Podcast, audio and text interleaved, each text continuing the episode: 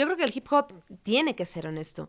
Y otro asunto es que es muy raro que si tú eres rapero cantes un cover o cantes algo que escribió alguien más. Entonces creo que eso también te lleva a que sea como el fenómeno lírico por excelencia.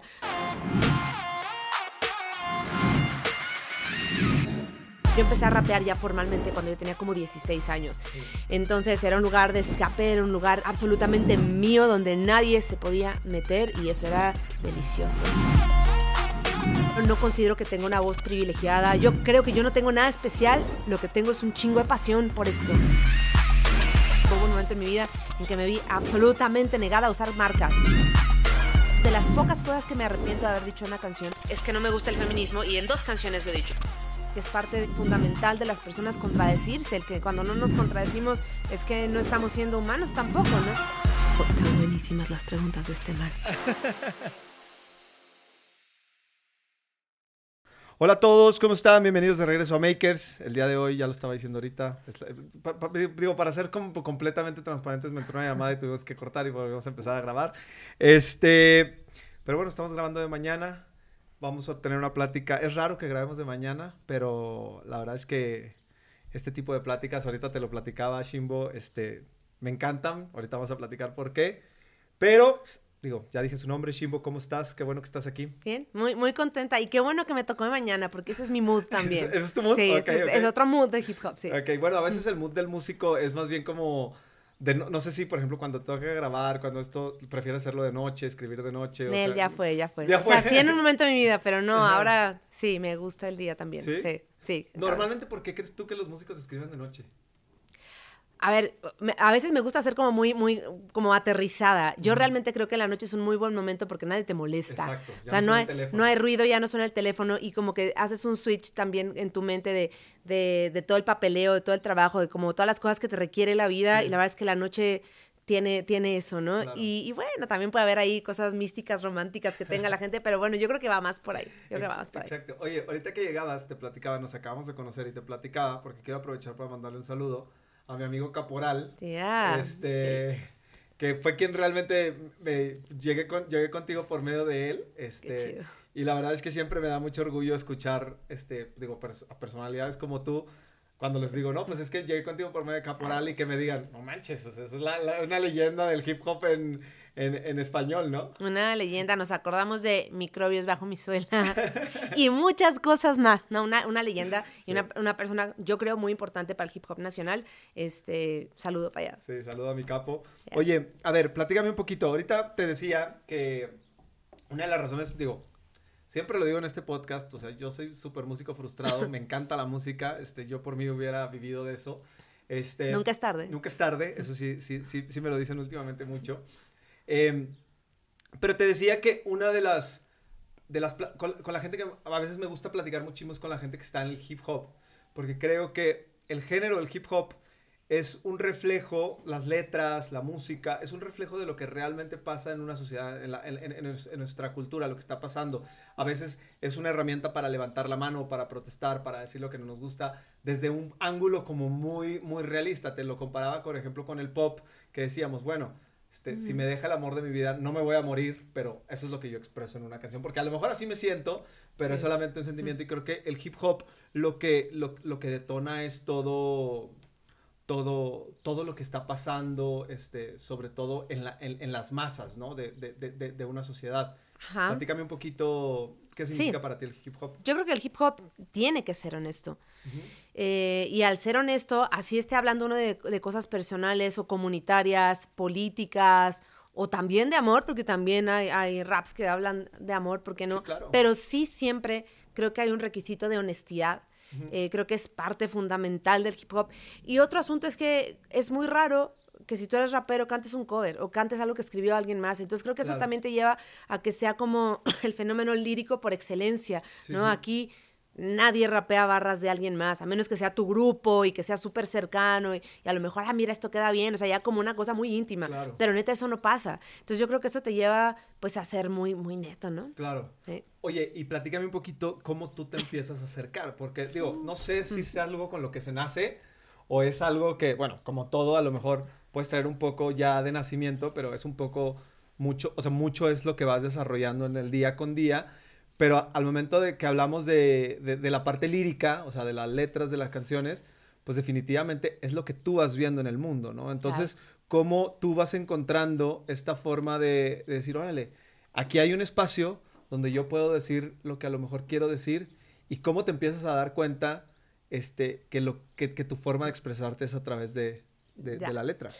Bueno, desde morrita me gustó mucho escribir y me gustó un montón leer. Y además que yo crecí en los 80, 90, eh, cuando fue el boom, la explosión así avasalladora del hip hop en el mundo. O sea, en momentos en que a Madonna la producía gente que hacía hip hop. Entonces el sonido de ese momento era muy hip hop, incluso en el pop, ¿no? Entonces era algo que, que controlaba el mundo bajita la mano, ¿no? Porque no se decía en todos lados, pero a eso sonaba el mundo.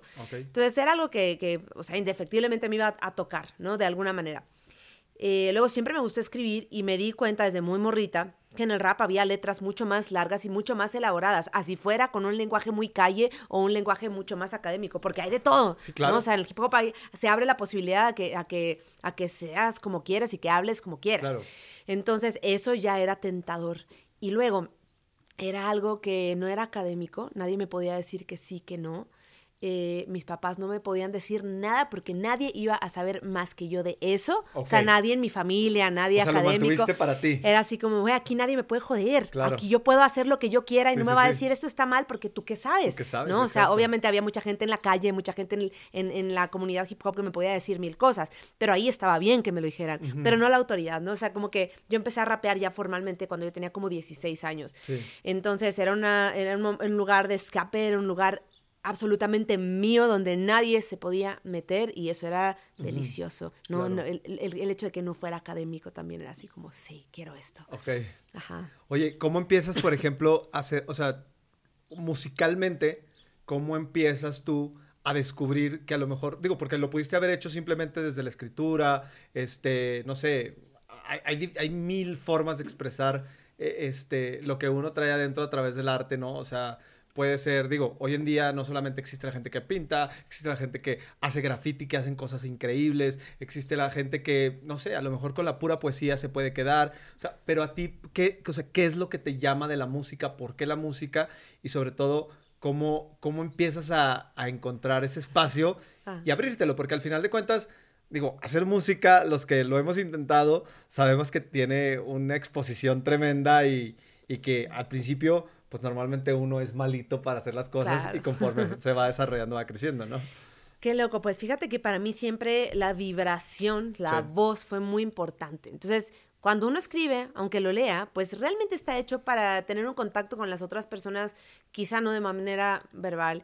Y eso, por muy increíble que sea, que lo es, ¿no? Leer es increíble, pero no es la misma vibración que tener una persona enfrente que esté emitiendo sonido, ¿no? Es como es una cosa, claro, o sea, yo de morrita no lo pensaba así, o sea, es algo que he ido como, como transformando en mi pensamiento y lo he ido aterrizando poco a poco, pero definitivamente esa vibración y ese rollo de pararte enfrente a otras personas y estar creando juntos algo, porque cuando yo hablo, tú pones la otra mitad de ese lado, ¿no? No, no es solo lo que yo diga, sino es cómo lo recibes tú.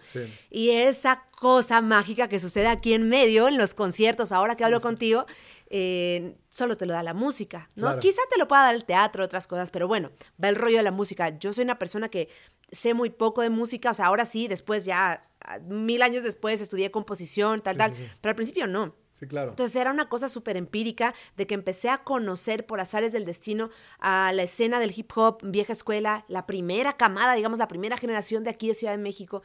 Eh, los conocí, yo ya tenía mis raps ahí escondidillos, me daba mucha pena, yo soy una persona muy tímida, aunque no parezca. Este, mi, esposo... Normalmente así, así es, ¿no? mi esposo me dice que soy tímida junto a Lady Gaga, yo le digo, no, en serio sí soy tímida, o sea, de verdad soy tímida. Sí, sí, sí. pasa mucho, ¿no?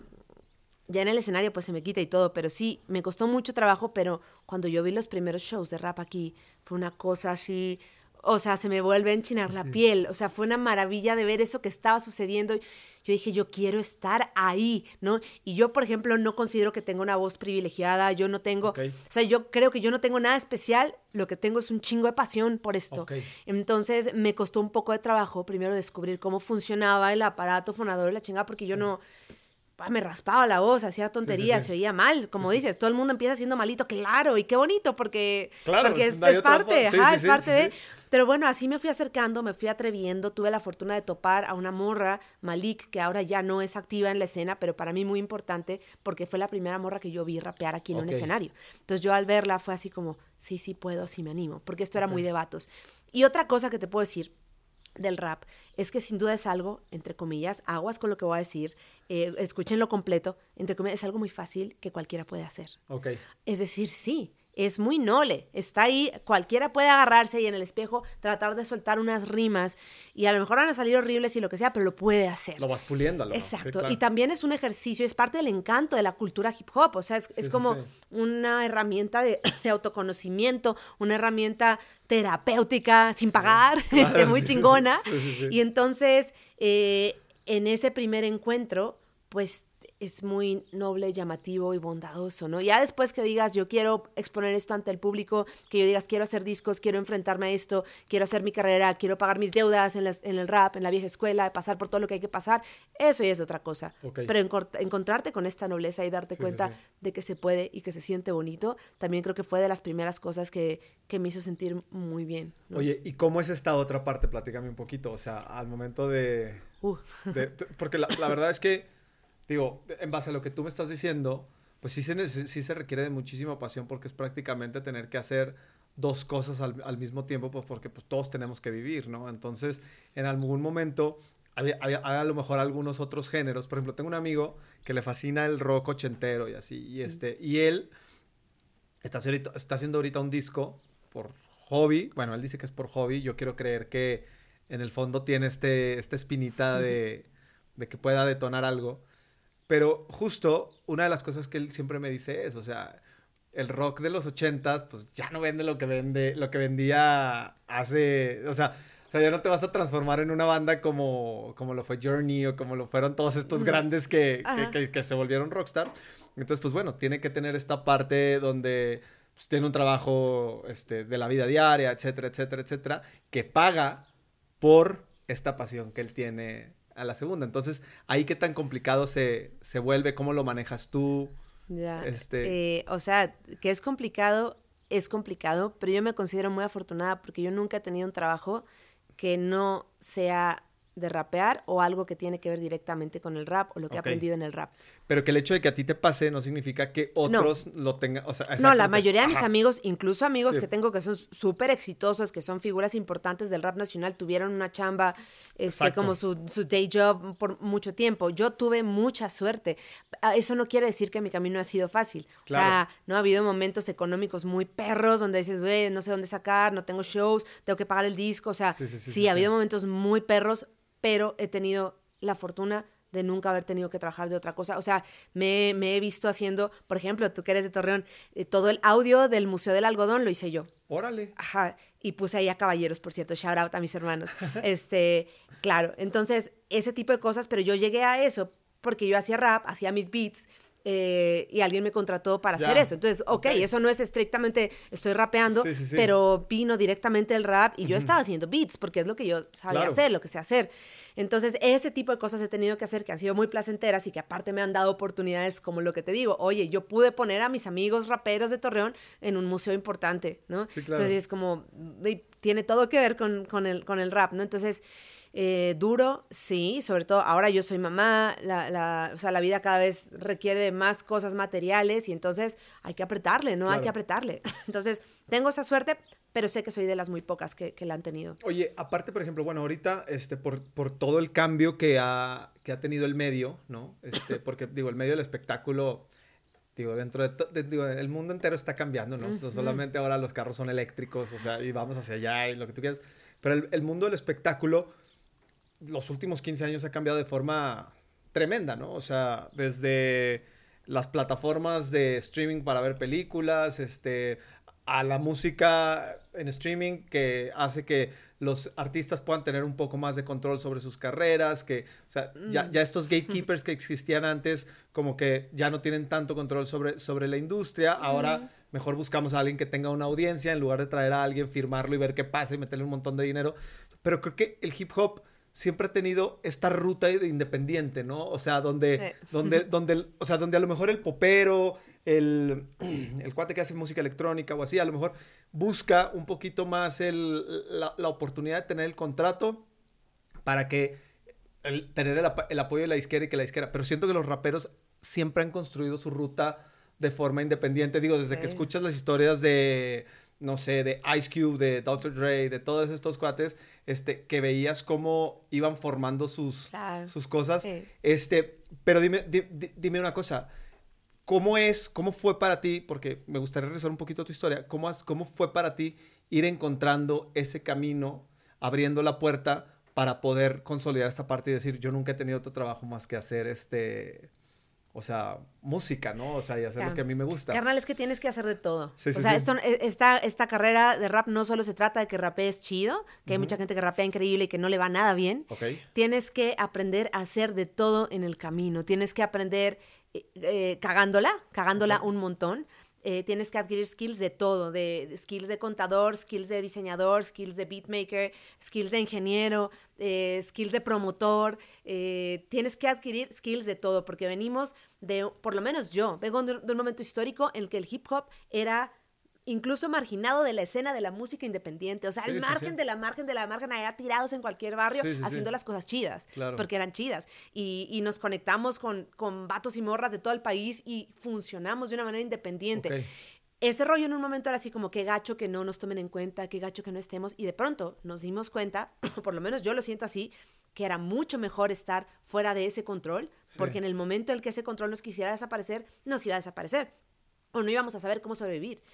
Y brother, nosotros fuimos como cucarachas. Aquí estamos haciendo las cosas sobreviviendo a cualquier hecatombe de la industria musical que sobreviva porque sabemos hacer las cosas. Y todas y todos. Y todas y todos. Y el que no sabe tiene un crew que le ayuda, que no, o sea, aquí estamos. Entonces creo que eso ha sido muy importante porque yo ahora que me doy cuenta de mis compas, porque tengo muchas amigas sobre todo que hacen otro tipo de música, y me doy cuenta que tienen carreras largas, que saben hacer muchas cosas, pero no todas las que yo sé hacer. Y no es que yo me sienta muy chicha, es que a mí me las enseñó el hip hop. Claro. O sea, yo no tuve de otra, ¿no? Sí, sí, sí. También con otras carencias, ¿no? O sea, uno no sabía este, cómo funcionar con un RP, uno no sabía cómo funcionar como con todo esto que ya les da en la industria, incluso independiente, porque pues nosotros no lo teníamos, bro. Nosotros era así como que de donde saliera, o de que algún compa estudió un poquito más y entonces el mismo hip hop se empezó a profesionalizar porque hubo banda que dijo, no, yo quiero estudiar, yo voy a ser ingeniero, ahora yo voy a estudiar, no sé, este, ciencias políticas, comunicación, y empezó a entrar el conocimiento a la escena,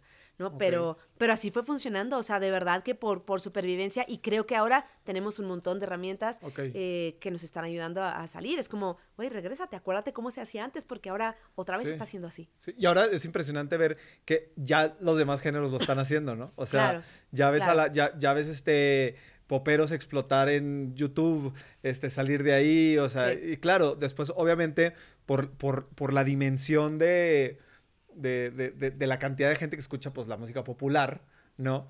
Este, pues después se acercan las disqueras y dicen, oye, pues este cuate ya trae una base interesante, como le pasó a Shawn Mendes, como le pasó a Justin Bieber, como le pasaron a un montón de gente. Que a veces pasa y a veces no. Pero que. Eh, no, pero, Si no, pero si no pasa. La mayoría de las veces no pasa. Igual puedes sobrevivir. Sí, claro, por supuesto. O sea, como que también está esa vía. Sí, claro, por supuesto. Como a, dónde, a dónde quieres llegar, ¿no? ¿Quieres ser Bad Bunny o quieres vivir dignamente de lo que te apasiona o que quieres, que, que, son, que todo es válido, ¿no? de acuerdo, y, y, por, y, por, eso te decía, o sea, hoy ya es, hay mucha gente en otros géneros musicales que se está acercando y se, y se habla de, no, es que ahora la música lo hacen de esta forma independiente, cuando ustedes tienen haciéndolo décadas, ¿no? O sea, años. Sí. Oye, y la primera vez que tú te enfrentas a un escenario, ¿cómo fue? ¿Fue en alguna batalla? ¿Fue en alguna, hacer un show? ¿Cómo? No, Platícame un poquito. Cagado, cagado.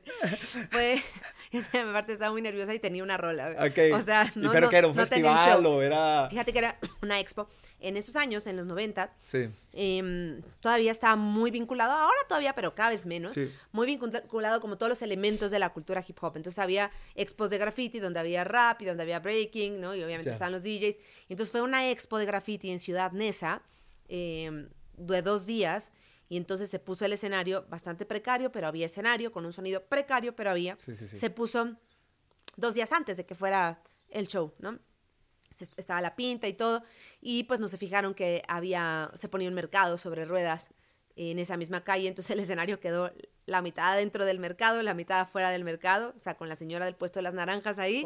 Y ese fue mi primer escenario, este, nerviosísima. Me acuerdo que, que me daba pena, entonces me ponía lentes. Yo, según yo, los lentes me iban a proteger de, los rayos. Como la película de Adam Sandler, del niño. Exacto. Así, bueno, sí, me, me protegían de algún modo mis lentes. Me subí me lastimé la garganta, obvio, porque no sabía, no sabía cómo usar la voz, nerviosísima. O cantabas con la pura garganta. Sí, todo mal, y, bueno, ahí abajo estaba así como la novia de un amigo que también era rapero, que me estaba ahí apoyando, había tres, cuatro personas, era así de lo más desolador, así Mad Max, ¿no? Este, en Ciudad Neza, pero sucedió, sucedió, eh, se rompió algo en mí ese día definitivamente, no es la primera vez que me un escenario, o sea, había rapeado en Cyphers y así, pero un escenario, la primera vez Tiemblas. Y al tema a mí me costó años quitarme ese pavor. Y, lo recuerdo con mucho cariño y fue muy bonito y qué bueno que fue así. Sentí el apoyo de mi crew, de la gente que iba conmigo.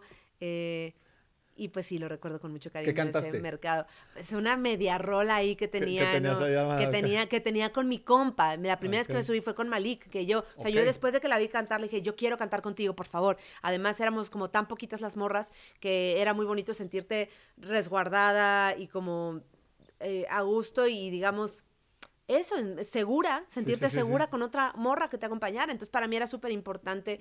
Eh, no lo hacía como pensando en feminismo en ese momento, en nada, pero fue algo natural y entonces me subí con ella. Y también fue muy ah, chido, ¿no? También fue muy chido esa, esa complicidad que encontré con esa gran amiga también. Oye, ¿y el miedo lo has ido perdiendo? Porque luego normalmente, o sea, digo, creo yo, digo, yo, o sea, yo me he enfrentado muy pocas veces a ese, a ese fenómeno, pero las primeras veces te da terror y dices, ¿qué estás haciendo? Y el micrófono te tiembla, yo de por sí yo tiemblo. Este, el micrófono, o sea, tiembla, o sea, sientes como que, como que, como que pasas por un trance que de repente dices ay, güey, ¿qué pasó? ¿Sabes sí, cómo? Sí, sí, total, total, este, total, qué pedo. Pero luego lo que está cañón es que desde mi punto de vista, se vuelve como la parte más padre, tocar en vivo de todo, de, toda, de toda la profesión, ¿no? Entonces, o sea, te costó mucho trabajo, o sea, el poder empezar a porque la realidad es que al principio no, no, lo, disfrutas, no, lo disfrutas, ¿no? O sea, ayer, ayer, ayer platicaba, una de las entrevistas que hice ayer fue con una sexóloga y justo hablábamos de eso, como al principio... No se disfruta. Estás nervioso, estás esto, estás pensando que si esto... o sea, ¿cómo llegas, cómo fue tu proceso para poder llegar a disfrutarlo? O sea, ¿cuántas veces, este... O sea, ¿en qué momento fue cuando dijiste, ya me siento bien aquí en el escenario? O sea, yo creo que pasaron años, yo creo que pasaron años, no fue de tres, cuatro veces, pasaron años.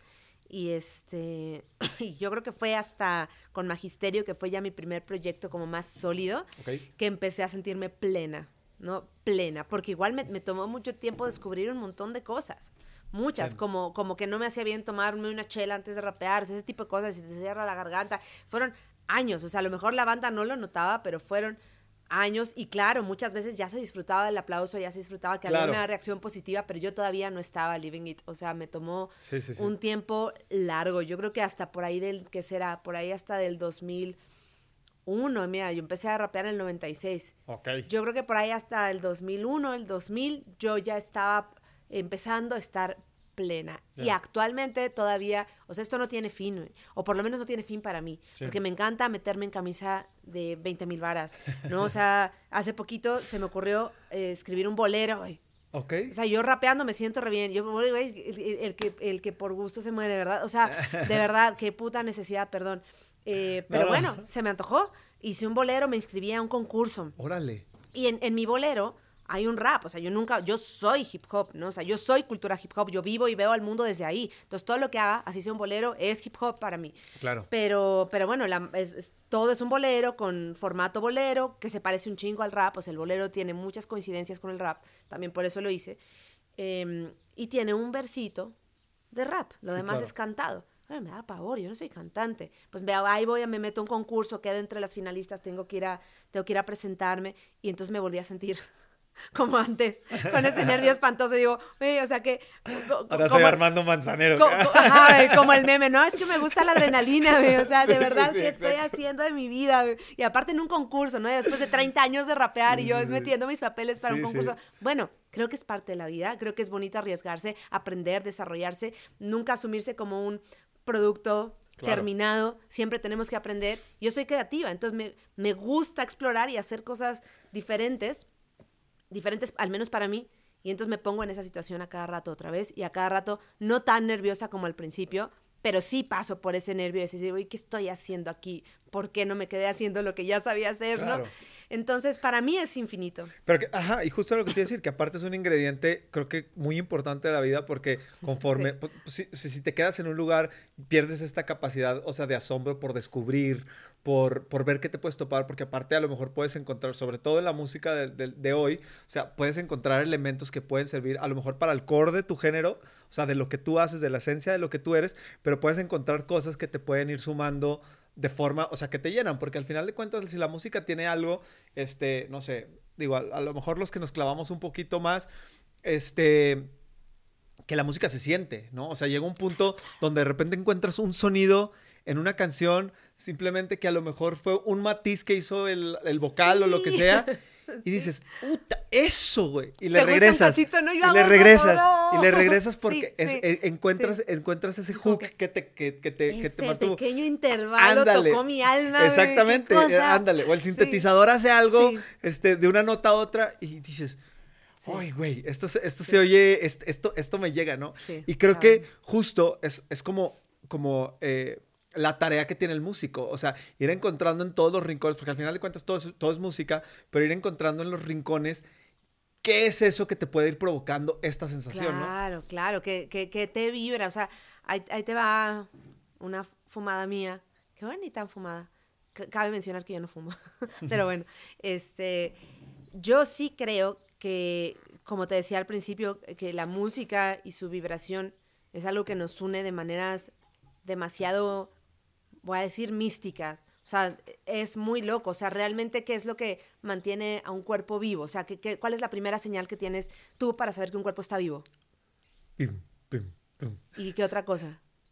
No sé, dime. A ver, piénsale. Un cuerpo que dices, ay, a ver si está vivo todavía. ¿La respiración? Eso. Sí, claro. Ajá. Y cuando hablas, eh, es como muy parecido, ¿no? hablar es respirar con vibración. Sí, claro. Eso está muy loco. Sí, el pulso es un beat.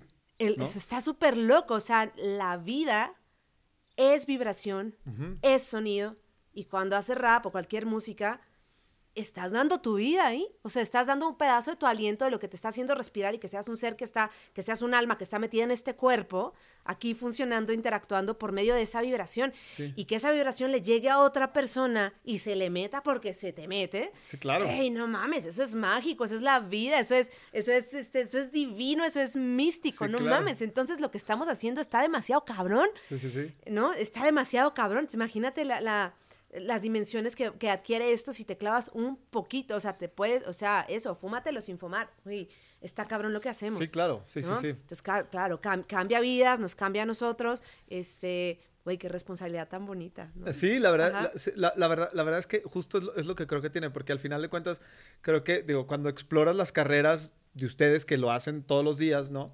Este, y que encuentras que lo que tú escribiste en tu cuarto en un momento de que tú querías solamente sacar algo y que de repente empieza a resonar en tanta gente, pues te empiezas a dar cuenta lo conectados que estamos y lo similares que somos cuando pasamos mucho tiempo pensando que somos muy diferentes, ¿no? Exacto. Así sea una persona, ¿eh? Sí, Porque a veces hay rolas que, que, tocan a una. De acuerdo, pero a lo que voy yo es que es, es impresionante cómo, o sea, esa parte donde tú te sientes, o sea, el proceso a veces de escribir, sobre todo cuando vas como muy profundo, cuando, cuando, se vuelve un, un, proceso terapéutico en lugar de un tema de profesión de, güey, tengo que acabar tres rolas más. Cuando, cuando estás en el momento de decir, hoy no me siento bien, la única forma de sacarlo es a través de la escritura. Es un proceso donde a lo mejor tú te sientes increíblemente solo y por eso se encuentras en el papel y en la pluma ese cómplice para decir, puta, tú me escuchas y tú, o sea, y tú, y tú, tú, tú vas a recibir todo lo que yo quiero decir, ¿no?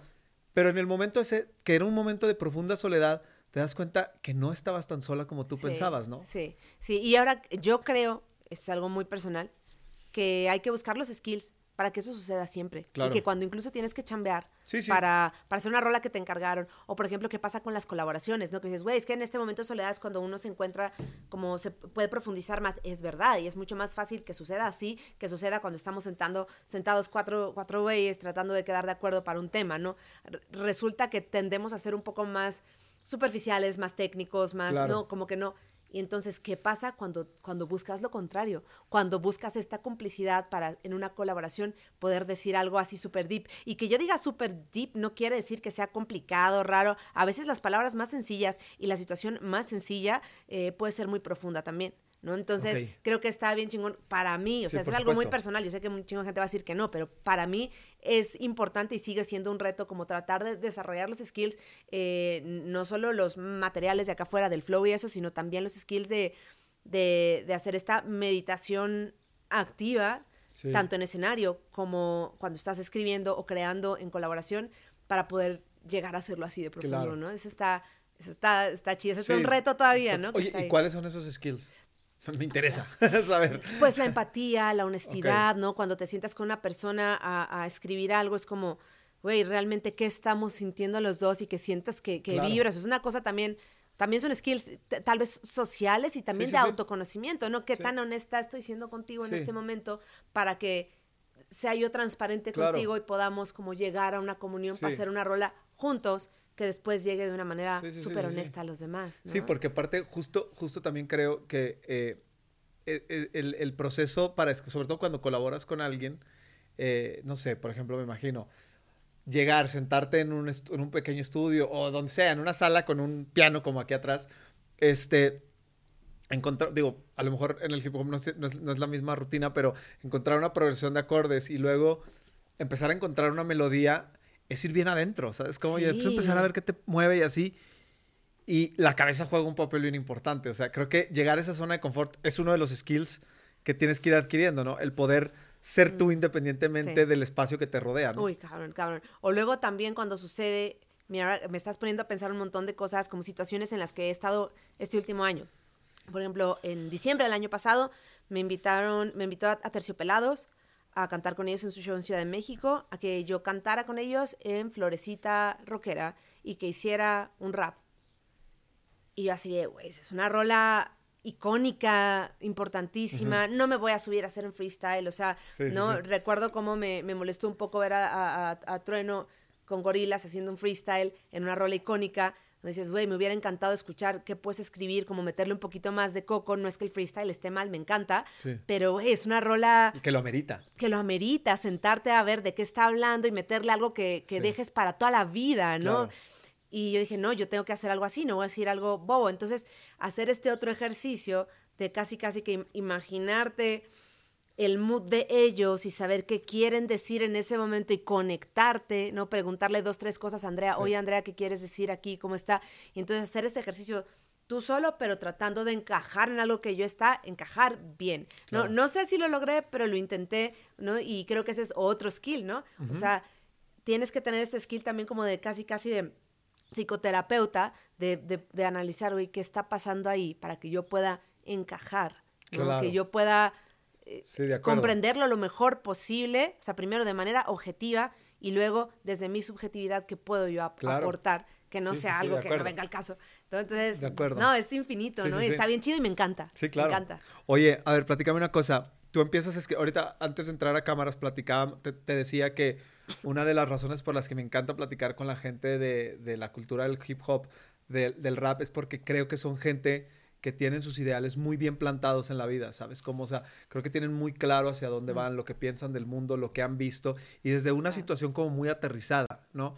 Entonces, tu proceso para ir escribiendo, o sea, digo, a mí me gustaría que me platicaras un poquito si ha ido cambiando con los años las cosas que quieres decir, o si desde el principio hablas de lo mismo que has querido decir toda la vida, y sobre todo, hoy en día, ¿qué es eso que tú quieres decir del mundo, o sea, cuál es, cuál es, cuál es, tu, cuál es tu, tu diagnóstico del mundo que tú pones sobre la mesa, este, em, que, transmites a través de, tu, de, tus letras. Están, están, buenísimas las preguntas de este man.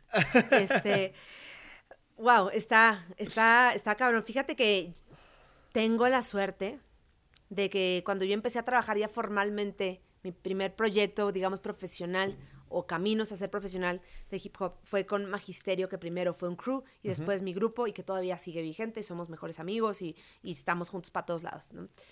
Em, cuando hicimos nuestro primer disco, sentamos todas esas bases que nosotros pensábamos que eran importantes para nosotros como MCs, como hip hopas. Hicimos incluso una canción que, que, se llama El Manifiesto, que se puede escuchar, donde eso, hicimos nuestro manifiesto de qué, qué buscábamos nosotros con el rap.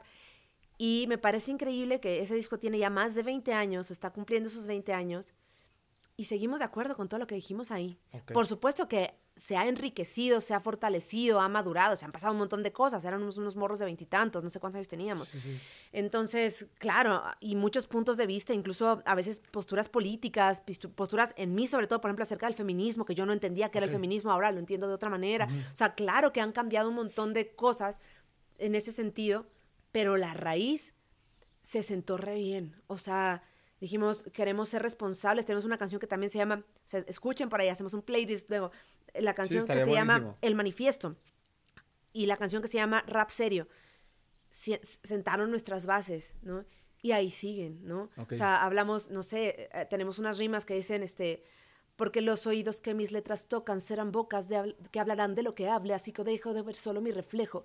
El mundo tiene dimensiones que superan el espejo. O sea, todas esas cosas eran reales. o sea, nos sentamos mucho tiempo a hablar acerca de, de, la responsabilidad que significaba para nosotros tomar el micrófono y también acerca de lo lúdico y también, porque también hablamos de otras cosas, mi rap habla de mil cosas. Pero la base sigue siendo como... la base es la misma, la base es la misma, claro que yo he cambiado un montón, o sea, en el transcurso de estos 30 años que yo, casi 30 años que iba haciendo rap, me volví vegetariana, este, me, ¿no? me acerqué a la filosofía hindú, o sea, un montón de otras cosas que hicieron que cambiara cosas de mí, pero la raíz...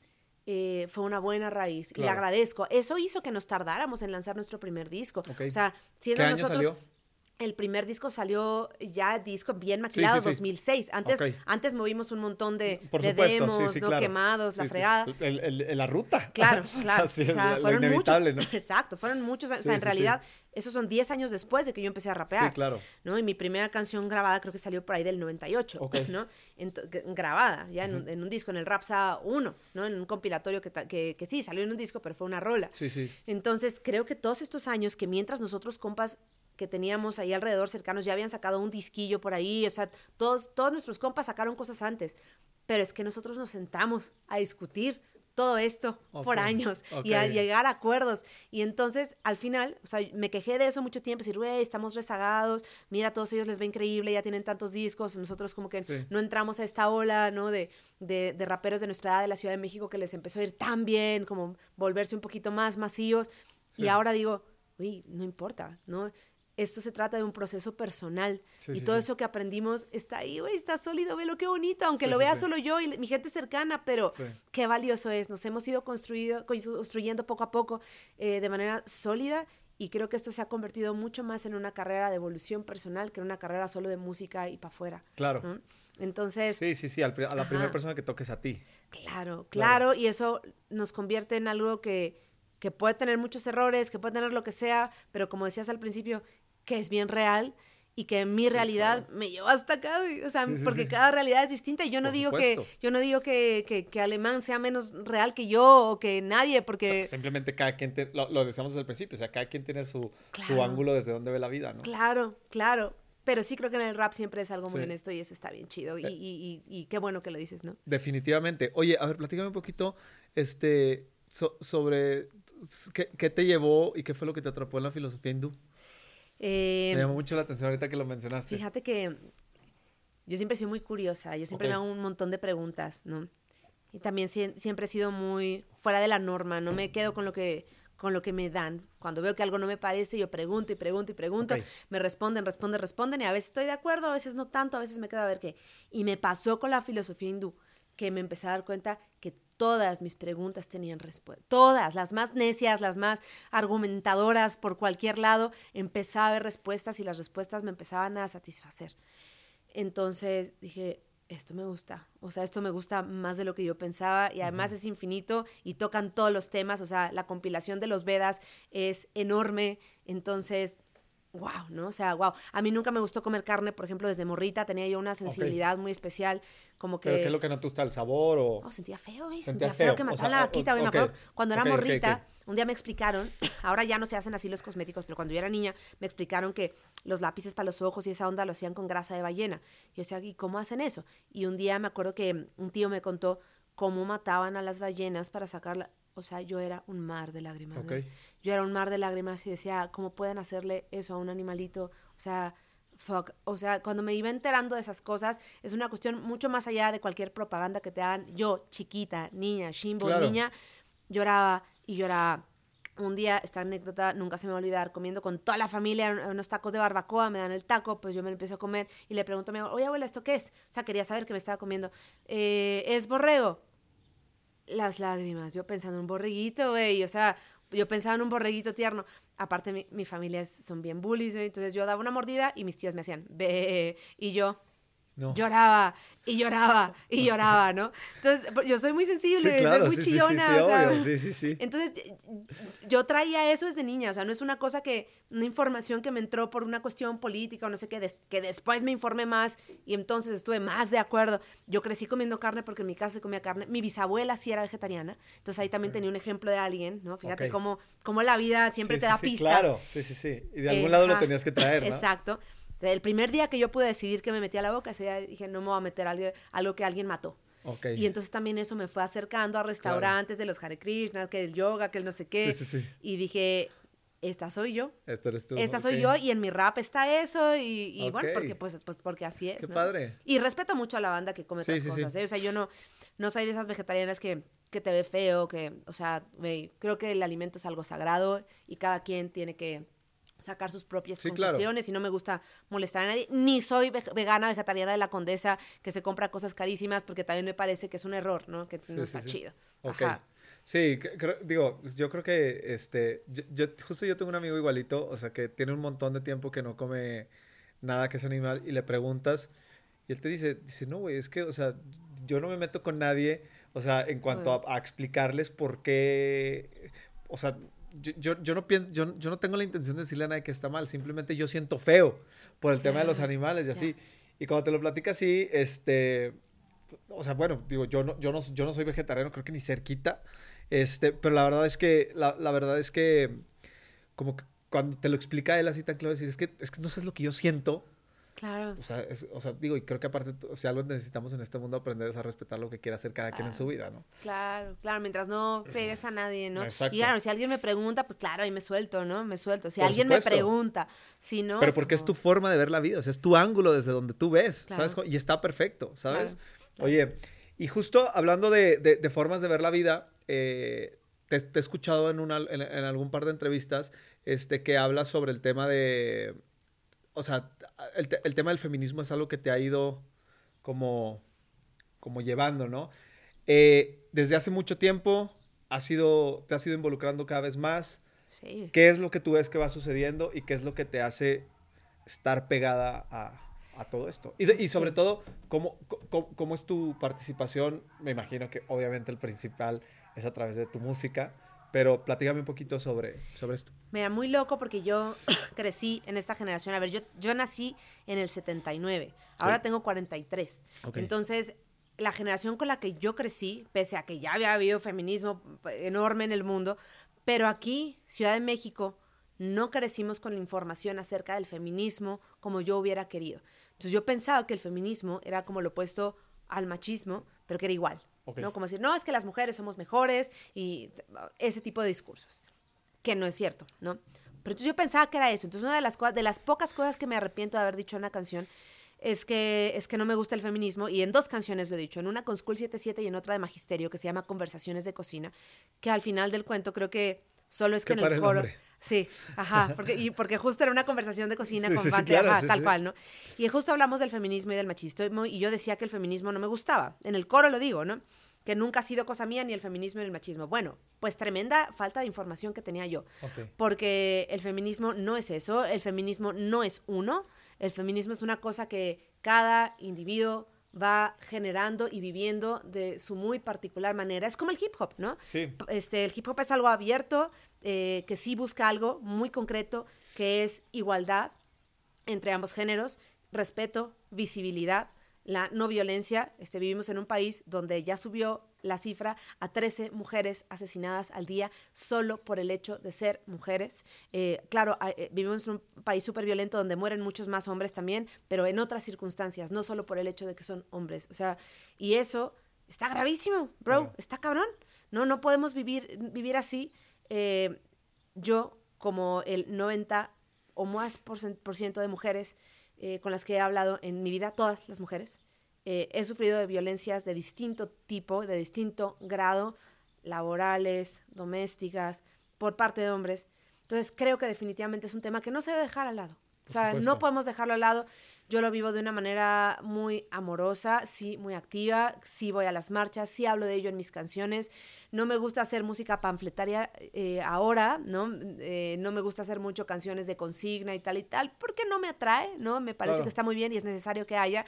A mí me gusta hablar como más de, de, de, de los, de otros temas, ¿no? Como abordar temas un poco más, más a detalle. Eh, el feminismo lo ejerzo yo todos los días, también tengo rasgos machistas, también pensar que, que, los hombres son machistas y las mujeres somos feministas es también otro craso error. Todas y todos estamos inmersos y crecimos en un sistema eh, jerárquico, patriarcal, que tenemos que ir deconstruyendo poco a poco, ¿no? Entre todas y todos, ¿no? Hay espacios que me gusta que sean solo para mujeres, sí son necesarios, ¿no? Sí, sí. Este, creo que hay que ser contundentes, radicales y duras para que las cosas cambien y que después vendrá un momento donde haya un balance eh, más equitativo. Pero al principio hay que romper con todo. ¿tú, sí crees que en algún punto, o sea, tú sí crees que ahorita hay un desbalance por, digo, sobre todo en, en, en, en, algunas partes de la cultura, que, son, que es necesario el desbalance por el, o sea, porque a veces cuando las causas son tan graves, pues hay que ser súper radical, ¿no? O, sea, o sea, hay que ser tan duros, o sea, cero tolerancia, cero esto, otro, pero tú sí crees que en algún punto las cosas deban de ponerse en un balance. Claro, claro, tiene que ser así, por supuesto. porque ahora cuando escuchas mucho hablar de este tema, mucha gente lo que dice es, es que ahora todo, ya no puedes decir nada y esto y lo otro. ¿Tú crees que es parte de ese proceso para después venir y adaptarnos? Claro, y sí, y no digan nada y nos vamos a quejar un chingo. Sí, y, sí, sí. Y sí, ahora hay que hacerlo, porque hay que romper cualquier cosa que hay que romper durísimo. Y eso pasa en todo en la vida y es lo natural. Mira tú, por ejemplo, las corrientes artísticas. O sea, este, surge, siempre surge una corriente que tiene que chocar y ser justo lo contrario de la anterior. Claro. Para que, para que haya un cambio y es un desmadre y todo se revuelve y todo es horrible y luego esto lo agarra el mainstream y se convierte en el otro opuesto, entonces tiene que venir otra cosa, volver a romper y claro, pero sí creo en la evolución del ser humano, en la evolución de las personas y sí creo que podemos llegar a un momento en que estemos en un balance y vendrá otra cosa, ¿no? Y vendrá otra cosa. Sí, digo, y es como la vida misma, ¿no? O sea, todos los días hay que levantarte a resolver problemas distintos. Exacto. Que creo que así es como nos vamos enfrentando entre una cosa y otra. Ahorita que justo que me platicabas de, de, de, estas letras donde creo que me arrepiento por, por haberlo dicho. A mí una de las cosas que me llama mucho la atención es que vivimos hoy en un mundo tan conectado, ¿no? O sea, llámese Twitter, por, eso, por ahí dicen que Twitter es la plataforma donde ponen un premio Nobel y un pelmazo al mismo nivel. ¿Sabes cómo? O sea, es verdad, exacto. Este, pero pareciera que hoy eh, una de las formas en las que tú puedes hacer llegar tus ideas a la gente es a través de, a través de todos estos medios. Pero pareciera que el equivocarte está súper castigado. ¿Sabes? O sea, tú te equivocas en algo y te van a tirar con todo, no, es que esto no es así, bla, bla, bla, porque aparte creo que vivimos en una cultura el día de hoy donde la gente tiene mucha necesidad de demostrar que sabe. ¿Sabes cómo? De decir, yo sé. O sea, no, ni siquiera estoy abierto a lo que estás diciendo. Nada más estoy pensando en lo que te voy a contestar para, porque yo ah. sé, yo tengo la verdad absoluta. Entonces, mi pregunta es, si no te puedes equivocar, ¿cómo puedes ser mejor? ¿Sabes cómo? Claro, claro. Porque hoy un error garrafal, o sea, de decir algo que, que, que, que te equivocas, digo, desafortunadamente todos traemos, y digo desafortunadamente porque a veces creo que se exagera en el uso de, de, de de la tecnología, pero pues todos traemos una cámara y un micrófono en la bolsa, mm. ¿sabes? Entonces, hoy, con una cosa que digas más o menos equivocada, puede ser que te acaben y se acabe, ¿sabes cómo? Sí. Y equivocarte es parte del proceso, ¿no? Claro, definitivamente. O sea, yo sí creo, a ver, hay, hay, hay algo bueno acerca de todo esto y es que creo que podemos intentar ser personas asertivas en Sí. nuestra manera de comunicarnos. O sea, creo que eso está chido por un lado, ¿no? Como pensar cómo voy a decir las cosas y pensar antes de abrir la boca. Creo que eso es algo fundamental en la vida. Sí, sí, sí, sí, ¿no? completamente. Eh, ahora, sí, a, a veces exageramos, a veces fundamos a una persona por algo que no era tan grave. De pronto sí hay que hacerlo, porque de pronto la gente neta que no piensa y dice cosas muy brutales. A- Ahora que estaban con lo de el estreno de La Sirenita y vi que hubo un conductor así de TV Azteca o no sé, de estas televisoras y que le digo, le dijo como, no me estoy fijando el color de tu piel, una onda así, es como, güey, o sea, neta, neta, eres un conductor de televisión y no tienes la sensibilidad para poder decir las cosas con Sí. un poco de respeto, es como brutal, ¿no? Entonces, güey, güey, o sea, en ese caso, güey, sí, quítenlo de ahí, por favor. O sea, por favor, ¿no? Sí, sí, Habiendo tantas personas que pueden decir las cosas bien o por lo menos intentarlo. Entonces, sí, o sea, creo que ese tipo de cosas, creo que creo que está bien decirlas y qué, qué bueno que la gente pueda tener como un poquito más de escrúpulos y antes de abrir la boca pensarlo. Sí. Eh, creo que eso no me parece malo, estoy viendo desde el lado positivo, pero por otro lado también entiendo tu punto de vista. Claro, hay que equivocarse, Por ¿no? supuesto. Hay que equivocarse mil veces y, y levantarse y, y como y como te digo ahora, bueno, pues mira, yo tengo esas dos rolas, prefiero yo decirlo y contar mi historia a que al Claro. rato llegue alguien a decirme, es que miren lo que dice ella, súper incongruente porque no sé qué decir. Bueno, pues, Claro. pues sí, o sea, sí, mi historia es esta y la abrazo y abrazo mis errores o por ejemplo hubo un momento en mi vida en que me vi absolutamente negada a usar marcas porque estaba totalmente en contra porque el fast fashion me parece terrible, porque me parece terrible la contaminación que generan algunas marcas, le pagan un salario terrible a las personas que están cosiendo ahí en Bangladesh unos tenis que, que cuestan eh, 30 pesos y aquí te venden a 500, 1000, 2000, eh, ¿no? Y entonces en un momento de mi vida yo estaba pero así con así pero contra el mundo y tiré todo, regla- regalé Sí. todo, no sé qué.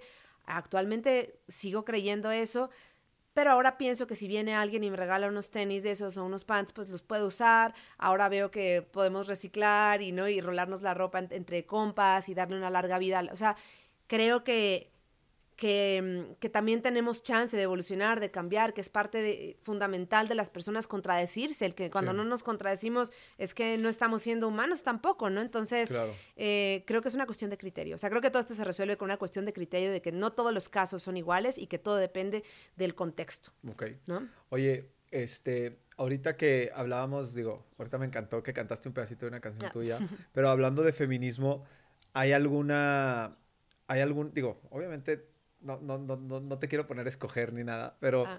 o sea, ¿hay, hay alguna, al- algunas líneas que, de alguna canción tuya que te sientas así como, ya sabes cuando dices, puta, le di, ¿sabes cómo? O sea, que nos puedas Ah. compartir. O sea, de una canción feminista. Sí, sí, sí, claro. O sea, porque bueno, ya me platicaste dónde te equivocaste. Ahora me gustaría que, o sea, que nos platicaras de algo que te hace sentir súper, o sea, de decir, aquí le di, desde tu punto de vista, ¿eh? Es que, es que tengo varias. no, bueno, todas. es que, es que todas, es que me encanta. No, es que, es que hay distintas, ¿no? Con distintos eh, puntos de De vista. Exacto, o sea, hay algunas que, que me gustan mucho por el flow y porque. ¿no? Y porque toco un tema Ok. Como porque logré decir las cosas de otra Sí. manera que no fuera la consigna, pero Sí. hay otras que son súper consigna. claro. Este, no sé, quizá te podría rapear un pedacito de una rola que aparte no existe, sino que es como un verso que me invitaron a cantar con, con Vivir Quintana, que es una gran amiga también, Ok.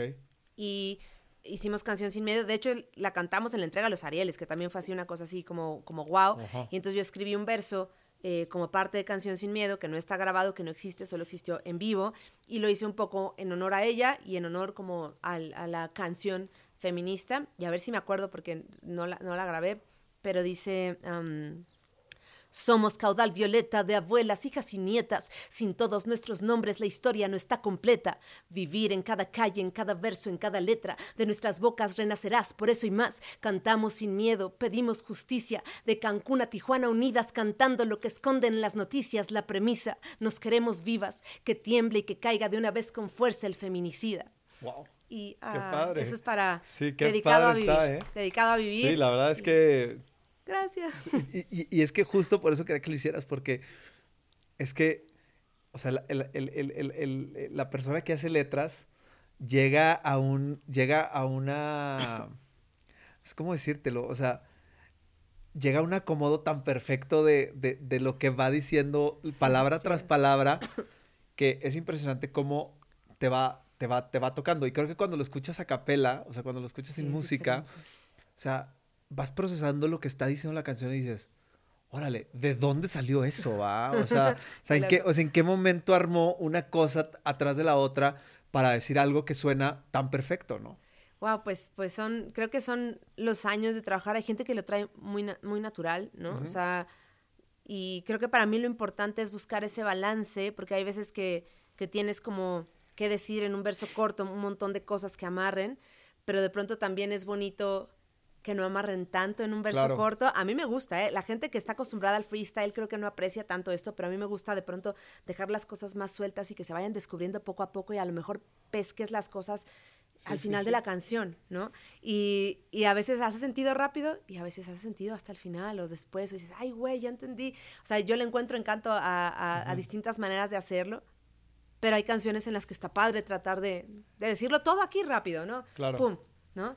Ajá. Sí, de acuerdo. Sí. Oye, a ver, pasando un poquito a tu carrera, este, digo, a la parte como más técnica de tu carrera, platícame hoy en día, digo, pues la verdad es que todos, o sea, todos tenemos a la mano herramientas que antes pues no existían, ¿no? O sea, antes era, si la disquera te hace el favor de pagar una payola para que salgas en el radio, venga y que la gente te escuche, ¿no? Por eso yo les llamo, o sea, por eso les digo gatekeepers, o sea, son los guardias, son los que traen la llave, ¿no? Sí, sí.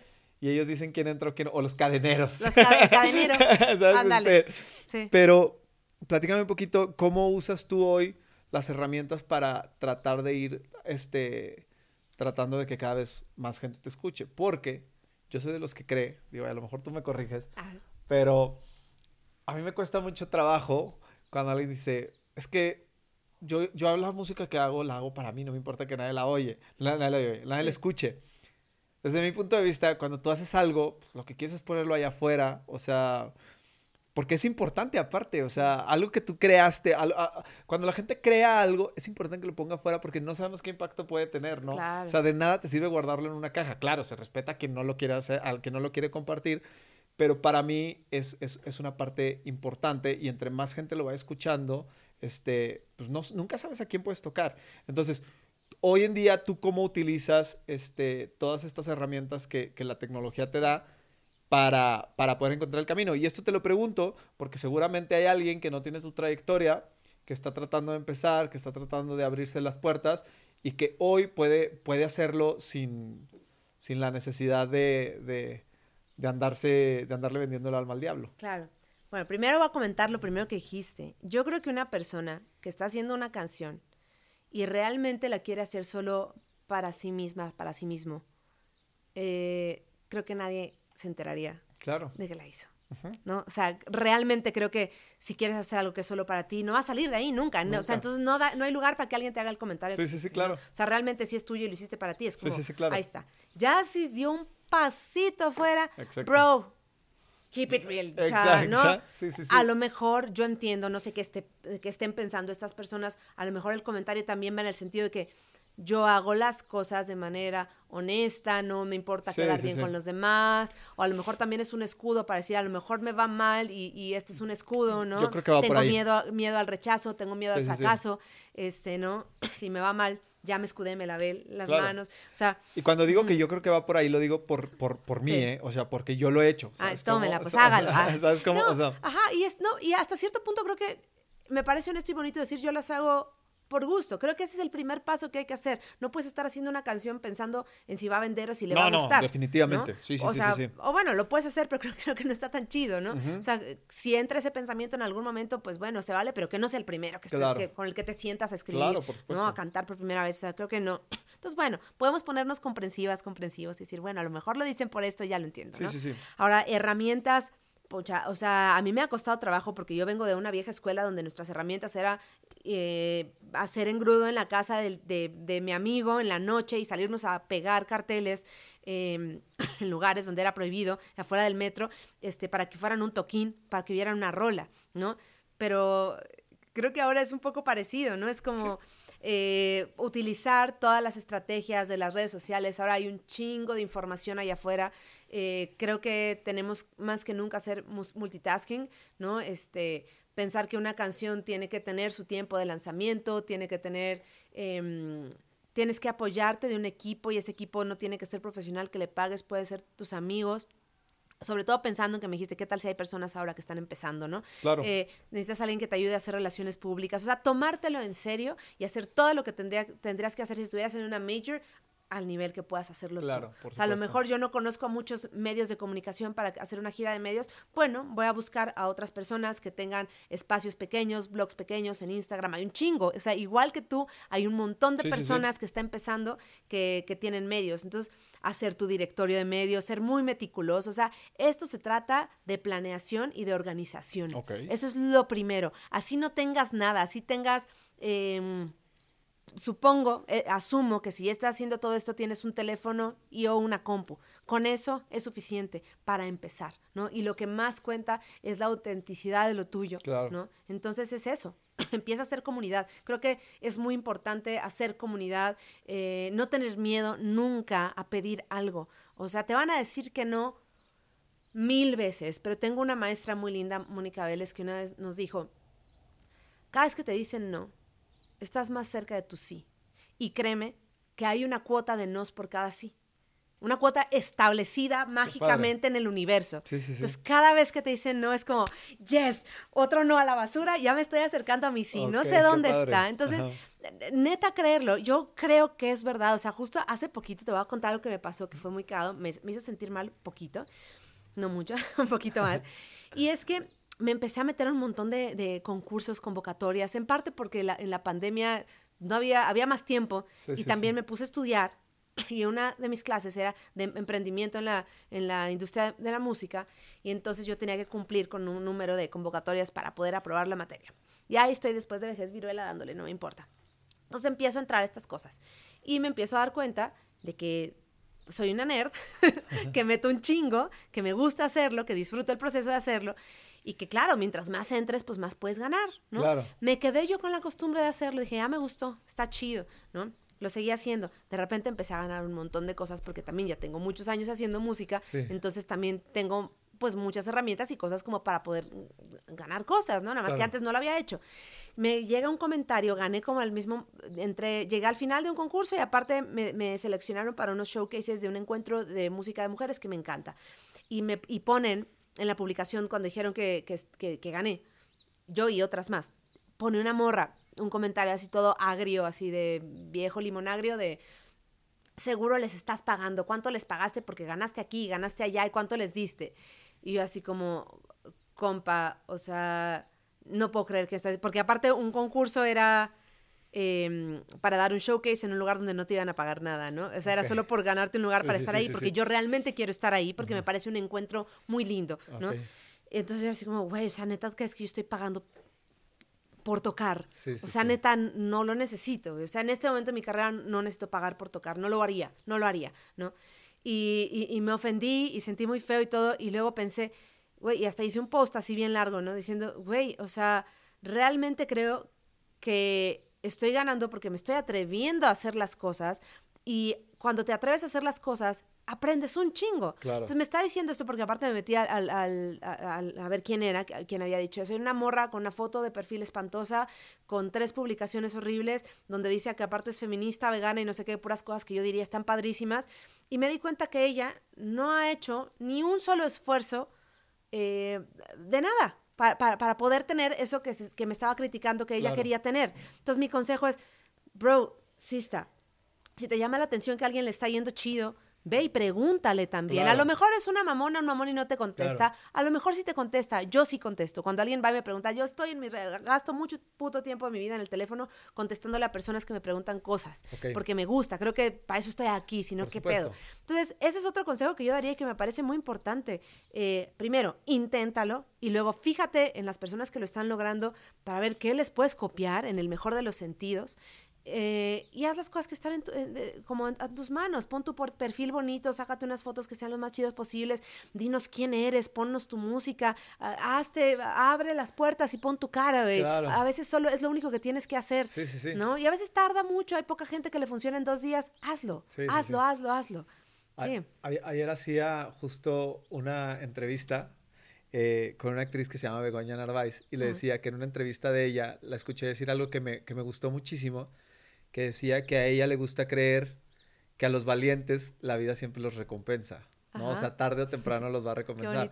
y justo está muy chido porque normalmente cuando tú eres el que está atravesando esa parte de los, pagando la cuota de los nos, o sea, está padrísimo lo que tú acabas de decir porque te da como esperanza, pero hay mucha gente que cada no le va dejando una cicatriz y cada no lo va, lo, lo va acorazando un poco más y cada no le va, le va, le va, le va haciendo que le cueste más trabajo volver a pedir la oportunidad para buscar ese no, ¿sabes? Entonces, creo que este tipo de lo que, lo que tocas de decir, lo que dice Begoña, o sea, creo que es, creo que es, creo que es una, es, eh, eh, eh, es, es, el tipo de cosas que te tienes que meter en la cabeza para cuando vas, para cuando vas buscándole, ¿no? Claro, y, y, y ese no, yo también siento horrible, o sea, a mí me dicen que no todos los días. Todavía, un chingo. Y supongo que a ti también, a todo el mundo.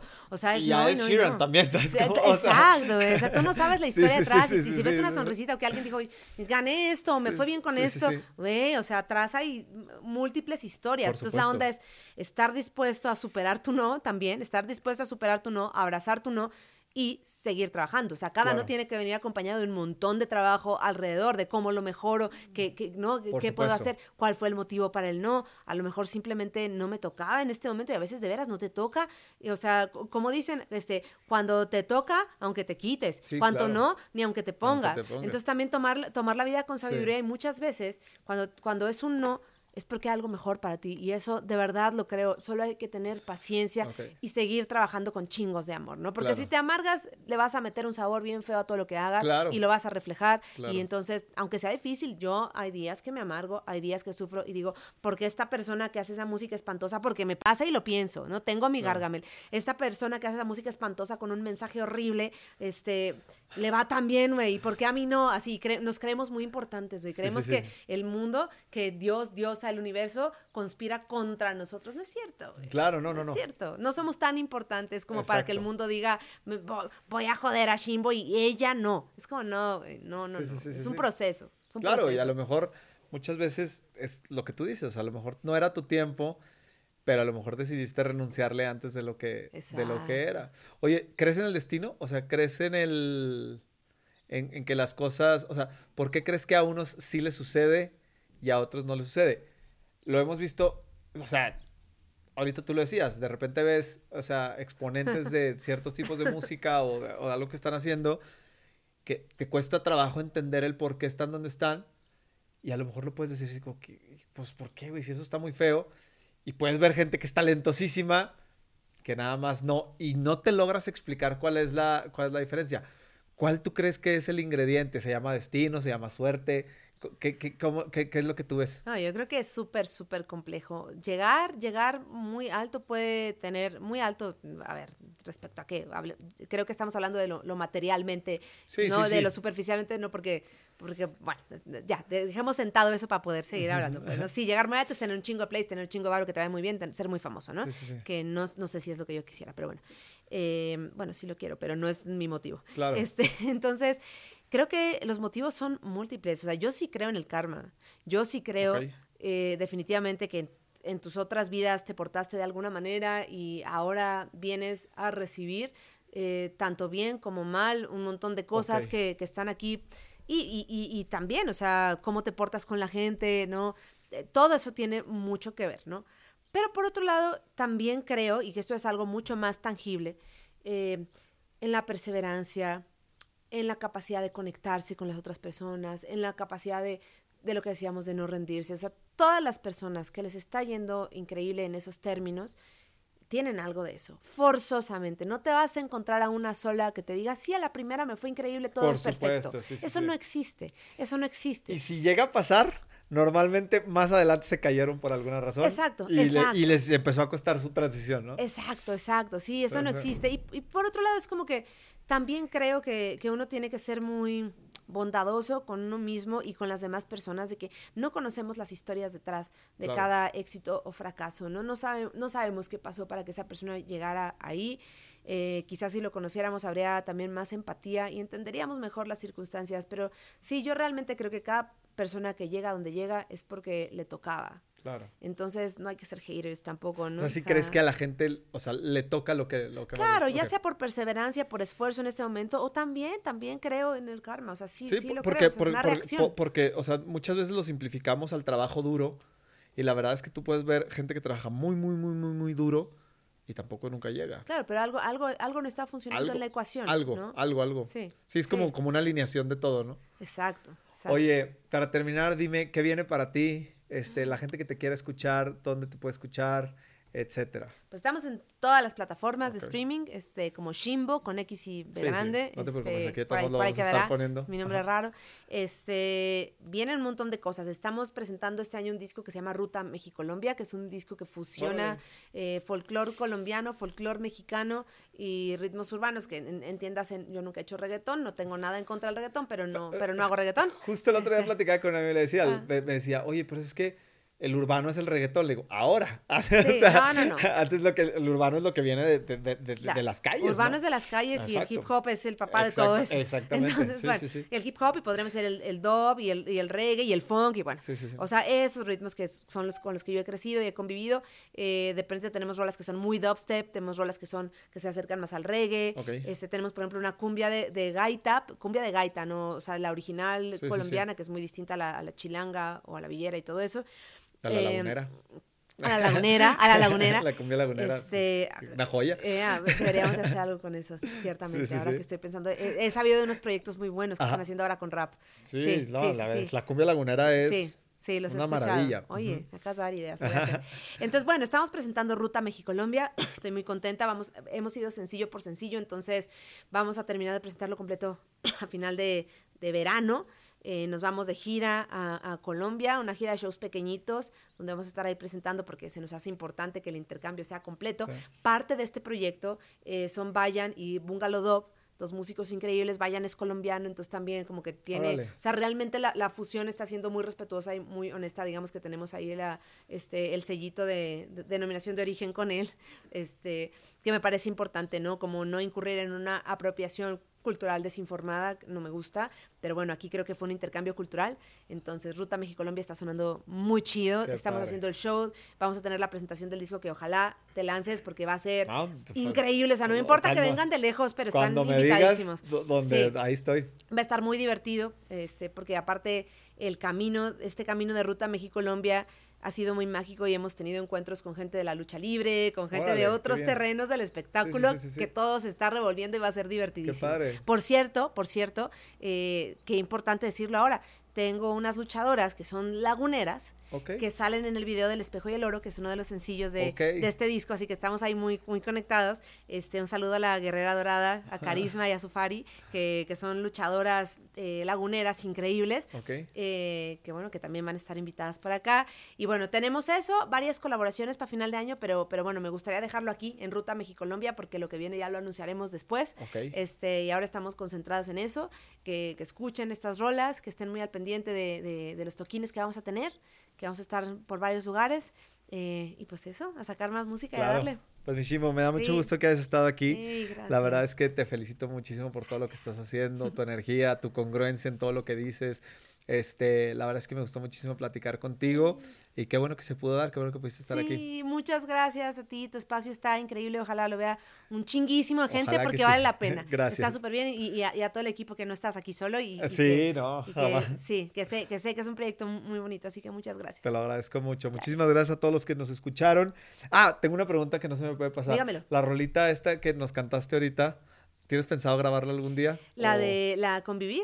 O sea, este, las líneas que nos diste de... no sé, puede ser que sí, puede ser que no. la, la, letra está increíble. Muchas gracias, sería muy bueno, me encantaría grabarlo con ella, este, eh, no sé qué diga ella, pero es muy linda, no creo que diga que no. Que sí. Para que le hagamos una versión con rap. Aparte de lo que dice, creo que puede tener un impacto padrísimo. Ay, muchas gracias. Por, por, lo pronto, creo que me puedo animar a, a, subir un TikTok o algo así. Ándale. Este, para empezar, para empezar. Me Ya, parece perfecto. dedicado. Órale, nos avisas.